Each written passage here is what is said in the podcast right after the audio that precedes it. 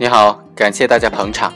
今天要来谈一谈刑事附带民事诉讼的问题。我国刑事诉讼法第一百三十八条就规定，被告人因人身权利受到犯罪侵犯或者财产被犯罪分子所毁坏而遭受物质损失的，有权在刑事诉讼过程当中提起附带民事诉讼。被害人死亡或者丧失行为能力的。他的法定代理人、近亲属有权提起附带民事诉讼。因为受到犯罪的侵犯，提起附带民事诉讼或者单独的提起民事诉讼要求赔偿精神损失的呢，法院不予支持。刑事诉讼法第一百三十九条又规定，被告人非法占有、处置被害人财产的，依法应当予以追缴或者责令退赔。被害人提起附带民事诉讼的，人民法院不予受理。退赔和追缴的情况可以作为量刑的情节考虑。那么在司法实践当中，附带民事诉讼的受案范围、赔偿范围、原告和被告以及赔偿的金额这些问题究竟是怎么确定的呢？今天的这个案例就是要具体的来分析一下这些问题。被告人于某对李某夫妇在他门前卖早点非常不满。于是，在某一天清晨，实在是忍受不了他的嘈杂了，就抄起搭铁棚用的铁棍，将夫妇二人打倒在地，随后就到公安机关去投案自首。被害人李某因为抢救无效死亡，而被害人李某的妻子经过法医鉴定是属于轻伤。在刑事诉讼的过程当中呢，被害人李某的妻子就提起了附带民事诉讼。要求被告人于某赔偿他因为犯罪行为造成的医疗费、丧葬费、死亡补偿金以及抚养费、赡养费、精神损失费、误工费等等，共计二十八万多元。根据刑事诉讼法的规定啊，被害人由于被告人的犯罪行为遭受物质损失的，才可以有权提起民事诉讼。刑法第六十四条规定。犯罪分子违法所得的一切财物都应当追缴或者责令退赔，因此被害人因为犯罪人的这种犯罪行为遭受的物质损失，其实可以分为两类。第一类是被害人因为犯罪行为遭受了物质损失，但是被告人并没有因此占有或者获得被害人的财物，这类犯罪行为呢，就比如杀人、伤害、故意毁坏财物、破坏生产经营。以及生产、销售伪劣产品等等犯罪。另外一类呢，是被害人因为犯罪行为遭受的物质损失，是由于被告人非法的占有、处置他的财物而造成的，比如抢劫、盗窃、诈骗、侵占、贪污、挪用等等。对于因为第一类犯罪行为所遭受的物质损失，被害人是有权提起附带民事诉讼的。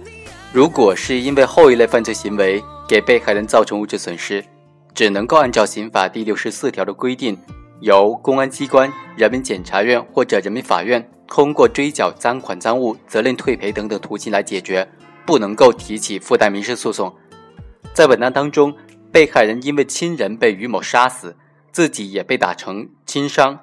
因此呢才遭受了物质损失，依法有权提起附带民事诉讼。另外，在确定附带民事诉讼的赔偿范围时，应当注意三点：第一，对被害人因为犯罪行为而遭受的物质损失的范围，应当理解为，凡是属于被害人由于被告人的犯罪行为遭受的物质损失，原则上都应当列在赔偿之列。这就包括被害人本人的医药费、营养费、误工费、就医的交通费、丧葬费、伤疗补偿金等等。也应当包括必须陪伴而产生的误工费、呃住宿费、亲属的奔丧费和所抚养人必要的生活费用等等各种费用。其二，赔偿的范围只能够是物质损失，非物质损失不属于附带民事赔偿的范围。在审判实践当中，有些诬告、陷害、侮辱、诽谤案件等等的被害人，因为受到犯罪行为的侵犯，而向人民法院提起附带民事诉讼。由于我国刑事诉讼法规定，被害人因为犯罪行为遭受的物质损失、经济损失的，才可以提起附带民事诉讼。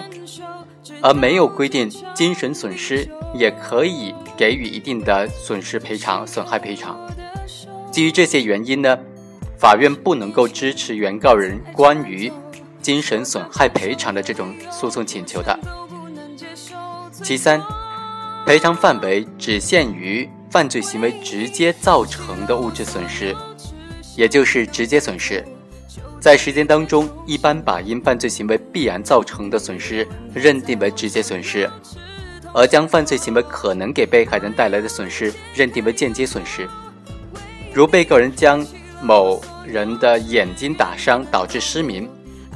该被害人呢因为经常换手术换眼球，那么被害人随着年龄的增长，必须要有几次的这种更换假眼球的手术，这些费用就属于必然的直接的损失了。如果被害人被打伤，影响了赴外地签订某份经济合同，由此造成的经济损失，由于呢这项经济合同的得失实际上是在可得利益的范围之内，不是一定的必然应得的范围，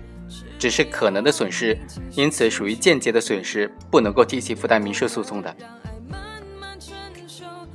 刑事附带的被害人，如果在没有丧失诉讼行为能力的情况之下，就是当然的原告。根据最高人民法院刑事诉讼法司法解释第八十四条的规定，以死亡被害人的近亲属、无行为能力或者限制行为能力被害人的法定代理人，有权提起附带民事诉讼。近亲属的范围呢，是包括夫妻、父母、子女、同胞、兄弟姐妹。另外，上述近亲属都拥有独立的、完整的诉权，也就是每个近亲属都有权就被告人给被害人造成的全部物质损失，单独的提起附带民事诉讼。多名近亲属呢，还可以作为共同原告人共同起诉。